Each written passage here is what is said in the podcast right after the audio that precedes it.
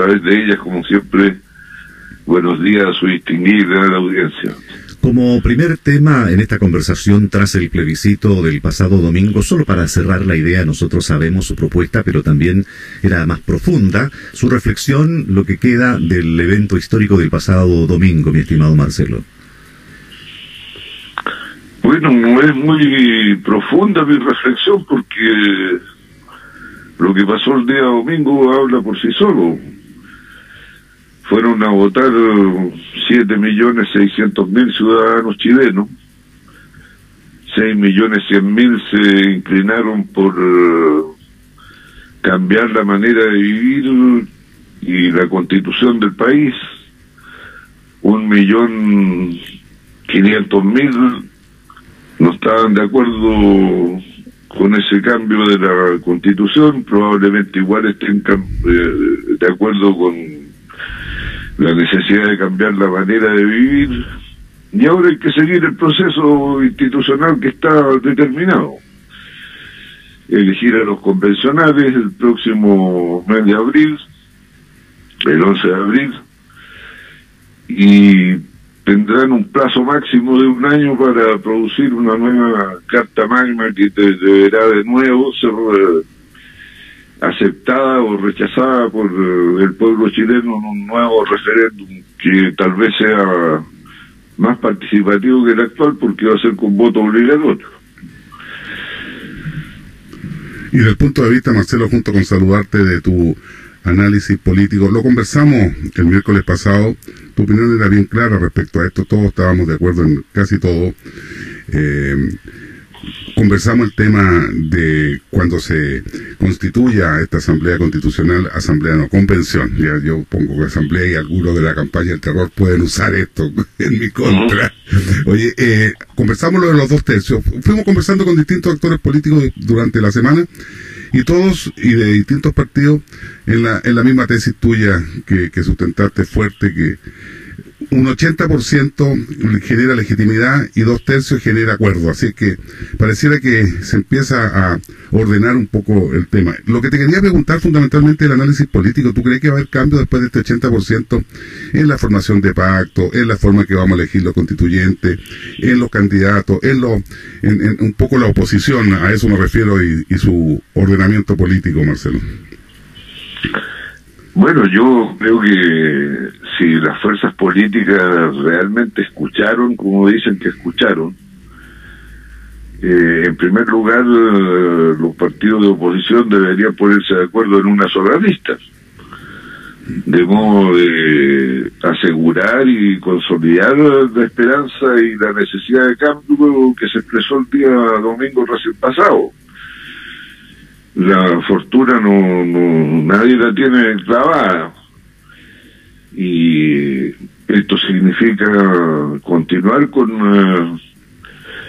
una, labor eh, demandada masivamente y, que tiene que expresarse en múltiples planos porque eh, todo el mundo eh, estaba consciente, por lo menos a las personas que les preguntaron en distintos programas de televisión y de radio, que los cambios no van a ser instantáneos en la vida cotidiana, en la calidad de vida, porque eso no lo va a resolver eh, directamente la nueva constitución.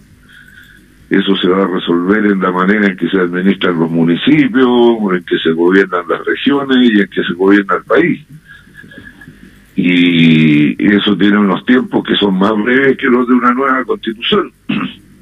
La, necesidad de vivienda, por decir algo, o la necesidad de proteger el medio ambiente y reparar lo, lo destrozado, o eh, mejorar las pensiones, o mejorar los salarios, o que haya empleo son cuestiones que, requieren de respuestas mucho más inmediatas que la de reorganizar la vida nacional con una nueva constitución. Y ahí de nuevo se plantea la necesidad de la unidad de las fuerzas opositoras que todo el mundo sabe que mayoritariamente son las que estuvieron con el apruebo. No, no hay que desconocer que gente que tiene pensamiento de derecha, eh, más afín a algún partido de Chile Vamos, también eh, votó por el apruebo. ¿eh? Y probablemente se van a manifestar en las próximas elecciones de otra manera, lo que todavía hace más necesaria la unidad de la oposición, tanto para enfrentar el plebiscito de la, elección de los convencionales, derivada del plebiscito, como la elección de las nuevas autoridades a todo nivel que van a ocurrir el próximo año.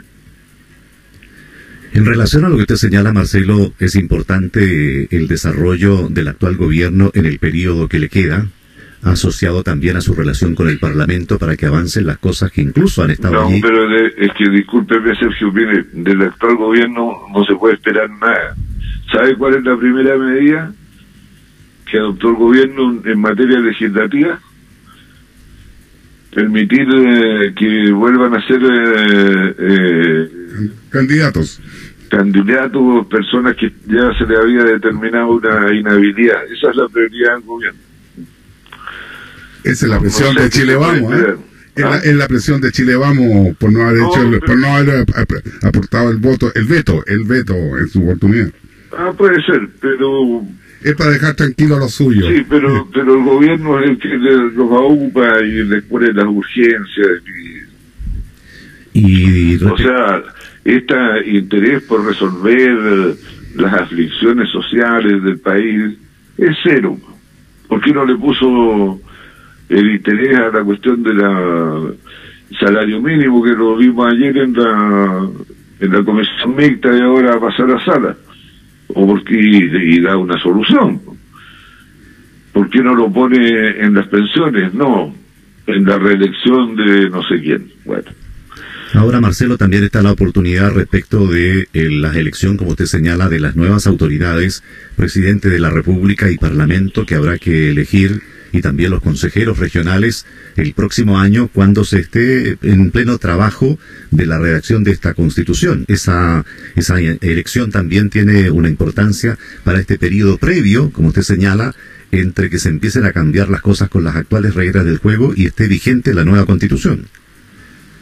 Sí, por eso decía que la unidad de la oposición es necesaria, porque tiene que dar las respuestas que nos da el actual gobierno a las cuestiones que son propias de políticas públicas, no de la constitución. Y que tienen que ver con lo que mencionamos, la vida cotidiana, la, calidad de vida, Y eso se va a resolver en la elección de las autoridades, no de la Asamblea o de la Convención Constitucional. ¿Y qué autoridades pueden eh, generar el cambio? Porque eh, eh, vamos a elegir presidente, presidenta, y lo más probable es que también pierda el apoyo en algún minuto porque estamos en una sociedad muy líquida. Ya, pero van a ser elegidas con un mandato súper claro, no de seguir ocupando la concentración de la riqueza, sino que la distribución de la riqueza y del poder, ese impulso va a estar presente en los debates ¿Y quién lo va a hacer, Marcelo? ¿Quién lo va a hacer? ¿Qué conglomerado político? Porque ya tenemos la historia. De o sea, está claro que el actual conglomerado creó la situación que tenemos hoy día. No, resolvió el problema. Pero esto es antiguo ya, ¿eh? Ah, bueno. Por, lo, por lo estructural hablo yo, ¿no? Yo estoy de acuerdo contigo que lo coyuntural de la gestión eh, claramente uno tiene un juicio crítico, pero eh, el cambio tiene que ser un cambio estructural, cultural. Eh, bueno, y el, y el plebiscito y el apruebo y la participación son una señal, un, pues, una línea. ese, cambio, ese cambio, Pepe, lo vamos a hacer entre todos. El 80% quiere eso. Entonces, yo estaba en la tesis el otro día conversando con con, los auditores de que puede haber un cambio en, la agrupación de las fuerzas políticas, tenemos que ir a una, una política ya no de los dos conglomerados, se constituyen de otra manera y los personajes que uno escucha eh, de liderazgo eh, empiezan a tener otra otra visión después del 80%. Yo creo que eso es una buena lección, eh, Marcelo. Sí, pero si las cifras son muy abrumadoras, o sea, yo entiendo, igual cuesta cambiar, pues es cosa de verlo. ¿ah? porque la misma, así como yo puedo criticar al gobierno que en vez de poner la prioridad en las cosas que, como se dice popularmente, le importan a la gente, y, la primera reacción es meterse en líos de la política, que además no es ni de política, es de politiquería. La oposición tampoco lo hizo tanto mejor, porque la noche del día domingo la oposición debería haber estado unida para decir, bueno, sí, escuchamos lo que nos dijeron y vamos a reaccionar. Y ahí no, que yo me voy a juntar con mi gente no sé dónde, yo voy a hacer un tour para saludarlo a todos, a los otros para variar los dejan plantados. Y que el tránsito está muy grande, hay mucho tránsito en la madrugada. Increíble. Y ahora Marcelo pasa, porque efectivamente lo que usted señala eh, está en la declaración de los presidentes de los partidos. ¿Usted cree que en pos de esa nueva recuperación de la unidad va a tomar fuerza la disidencia? Porque, por ejemplo, Fat Chayen dijo que era casi imposible eh, e irreal hacer una sola lista y después hay otros que dicen hay que disolver el parlamento actual hay que entonces eh, eh, va a aparecer la disidencia en una cordura y tratar de reagrupar a las fuerzas de la oposición o falta mucho para eso todavía bueno, eso que dijo Chavín es falso. Lo mismo dijeron en el año 89 cuando había que armar las candidaturas parlamentarias que apoyaban, de los partidos que apoyaban a Erwin, también todo el mundo dijo que era imposible y con Beringer lo hicimos. ¿Ah? Y también decían, no caen todos, no caen todos, y cumplieron todos. Hasta palmar el Partido Socialista era difícil en ese minuto, si nos acordamos, ¿no? Habían, dentro de las fracciones que se daban, habían cosas irreconciliables. Marcelo, y, en ese sentido, eh, cuando hablamos de esto... Y, es que hay una cuestión que se llama voluntad que parece que aquí todo se ha vuelto un medio melifluo, como que no, no, como que todos son comentaristas y observadores de las cosas, pero no son actores. Si yo tengo conciencia de la necesidad de unirnos para poder producir los cambios que se nos están exigiendo, bueno, actúo para que eso pase. No contemplo a ver qué están haciendo los otros para que eso pase. Entonces, hay un déficit muy grande. Marcelo, esperemos que la gente termine empujando bien las cosas. Marcelo, cuando uno analiza esto y se va al plano más teórico, y a lo mejor para algún utópico, pero yo creo que es el camino, uno piensa que los gobiernos tienen que tener mayoría parlamentaria y la única forma de, deshacer eso es ser más parlamentarista, ir a, ese, nivel, que una forma de, armar gobierno, que una forma de ponerse de acuerdo obligadamente, porque si no, con una votación popular que dura cuatro años, cuando se elige un hiperpresidente en Chile, eh, claramente esto se ha visto en el último tiempo con los parlamentarios actuando. Sería bueno intentar buscar alguna fórmula de ese tipo. A mí me gustan los gobiernos que se eh, de alguna manera agrupan de acuerdo a la votación para hacer eh, de verdad un, gobierno con mayoría, porque lo otro es una mayoría relativa que se disuelve en el tiempo. ¿Te parece alguna opción de ese tipo que pudiera implementarse en Chile de acuerdo a la discusión constitucional que se va a dar? Sí, lo, anacrónico, a mi juicio, Pepe, es que eh, la gente se expresa mayoritariamente por una opción y establece una correlación de fuerzas en el Congreso. Y esos son sus representantes, los que tienen que pelear por ellos, por sus ideas. Y lo anacrónico es que al mismo tiempo hay que elegir un presidente de la República que tiene todos los poderes que no tiene el Congreso, entonces en realidad lo que hay que modificar es el presidencialismo. ¿Por qué esa es la traba? Ahora, puede ser por la vía que tú propones, que, que intervenga el Parlamento en la designación de un primer ministro y que el presidente de la República sea el jefe de Estado como en Francia, que está a cargo de las relaciones internacionales y de la defensa, ¿ah? Y bueno, ante el cual el primer ministro también rinde cuenta y, trabaja con él en, algunas materias, pero el primer ministro es resultado de un compromiso del Parlamento. Y por lo tanto, ese primer ministro tiene el apoyo del Parlamento para sacar las leyes que haya que sacar, para modificar las cosas que haya que modificar, en fin. Esto es súper rígido y por lo mismo que es frágil. ¿Ah? Eh, eh, las cosas muy rígidas, tú sabes que se quiebran. Las más preciosas, claro, exactamente. Los jarrones de alto costo. Así es. Todo, todo, lo quieren cuidar, pero al final uno, cualquiera lo puede quebrar, ¿no es cierto? Claro. Eh, o sea, estaríamos en esa línea. Yo creo, bueno, hay ejemplos también en España que uno pudiera revisar, con monarquía incluida para no poner solo presidente. Eh, de todo, pero yo creo que debiéramos, ¿será que, nos queda el triste recuerdo de los comienzos de siglo, o fines de siglo en este caso, del parlamentarismo en Chile? Porque cuando uno conversa con personas más, más antiguas le, dicen, no, parlamentarismo no, porque fue oh, horrible para Chile, pero hoy día estamos en, una modernidad absoluta, ¿no?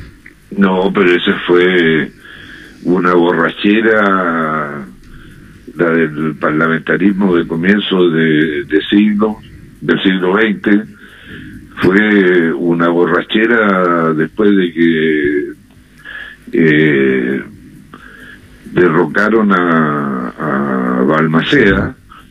Bueno, se repartieron el país, crearon la comuna autónoma, que era peor que el parlamentarismo, porque la comuna autónoma eran las comunas gobernadas por los caciques, o sea, por los dueños de los fondos, de las tierras, qué sé yo.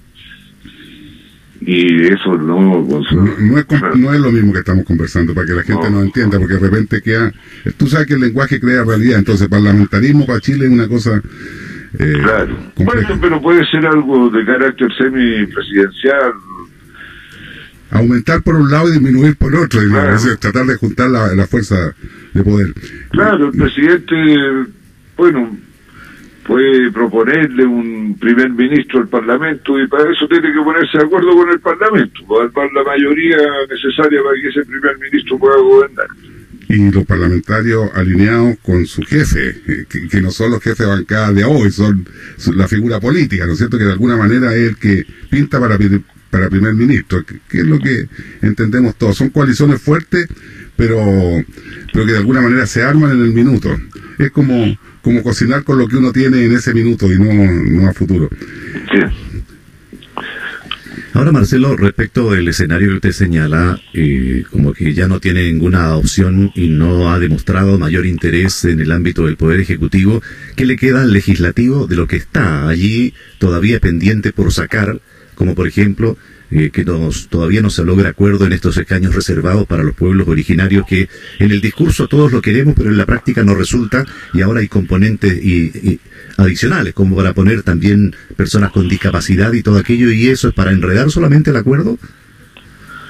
Sí, o sea, yo, yo creo que lo de los pueblos originarios es una cuestión esencial de la legitimidad del nuevo orden que salga de, la Convención Constitucional, es esencial. Ahora, si usted por, a cada particularidad le va a dar escaños reservados, no, pues ahí, o sea, ya estamos hablando de, un régimen fascista, que es el corporativismo. ¿Me explico no? Absolutamente, Marcelo, queda clarito. Porque podemos nombrar bien este minuto, ¿no es cierto?, de, de estas discriminaciones positivas, entre comillas. Sí. Y ahora con el escenario que tenemos, el proyecto este de la reforma de pensiones, este mismo retiro, segundo retiro de un 10%, un retiro en el caso de enfermedades terminales, ¿esas cosas se van a activar por el hecho de la votación del domingo pasado o el tema de las pensiones no tiene futuro en este gobierno? No, yo espero que sí, porque si es algo que todo el mundo dice que no puede esperar y, y no es una metáfora porque estamos hablando de gente mayor que está cerca del fin de su ciclo de vida. Entonces, o sea, sería una gran eh, irresponsabilidad no sacar eso. Y, de nuevo la manija la tiene el gobierno. Ahora, lo, del 10%, claro, tiene que ver con la urgencia del momento. Ya estaba en tabla desde antes, no tiene que ver con que lo hayan puesto en tabla por el, por el plebiscito. La sesión de ayer estaba fijada antes de que se produjera el receso parlamentario previo al plebiscito. Pero ese 80% eh, es muy decidor y una señal política para este segundo retiro. Y si además le suma la otra señal política de que no hay eh, claridad respecto a la reforma de pensiones, hay que echar mano de lo que hay. Y si seguimos dilatando la reforma, va a venir un tercero y un cuarto retiro, porque la gente ya no está confiando en eso. Entonces es una señal política. Es una señal política que le da una dinámica. Si esto se reforma rápido, ya no tendríamos esta discusión del, segundo retiro, pero claramente el 80% se hace en una encuesta, el 80% que aprueba el 80% también aprueba retirar los fondos. Entonces, seguro. Eh, eh, eh, es, un, es, una situación política bien interesante y habla de la transversalidad de este 80% y la poca polarización. Por Dios que es distinto cuando se elige una opción y cuando se genera un tipo de plebiscito debieran ser más. Yo me quedé con la, la, con la idea de que debiéramos hacer más plebiscitos, Marcelo. En algunos minutos políticos van a votar más y queda más claridad y transversalidad. Pero es que no siempre en un plebiscito se produce lo que pasó el domingo porque la evidencia de la necesidad del cambio es muy grande, si es para donde uno mire.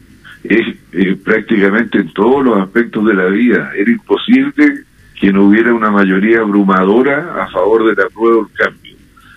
Era imposible. Yo no sé, pues, incluso una empresa argentina, porque parece que a los chilenos no se atreven a contratarnos para estas cosas, eh, que hizo un pronóstico de que íbamos a terminar 50-50 y que en una de esas ganaba el rechazo.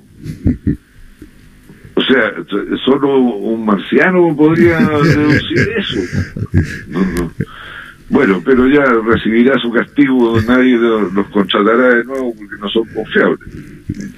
Era difícil estar en el rechazo también, pues era, una, era, era una, para petarse ahí era difícil. No había ni un argumento. 20% sí. sale por el distrito 23 nomás, por el distrito 23 histórico. Sí, porque que, es que rechazar para cambiar, cuando todo el mundo sabía que rechazar era dejar todo igual. Y parece que el presidente no. votó a prueba. Yo tengo toda la. Sí, bueno. Lo celebró gestualmente sin ningún problema. No se hizo ninguna complicación para. No lo hizo de, así cosméticamente. Parece que lo celebró también. Bien, Marcelo, nos encontramos el viernes por la tarde, ¿no? Muy bien, pues. Muchas gracias. Ya, que estén muy bien, Marcelo. Igual ustedes, que estén bien. Hasta luego. Así es este contacto al día a través de Libra y Nexo.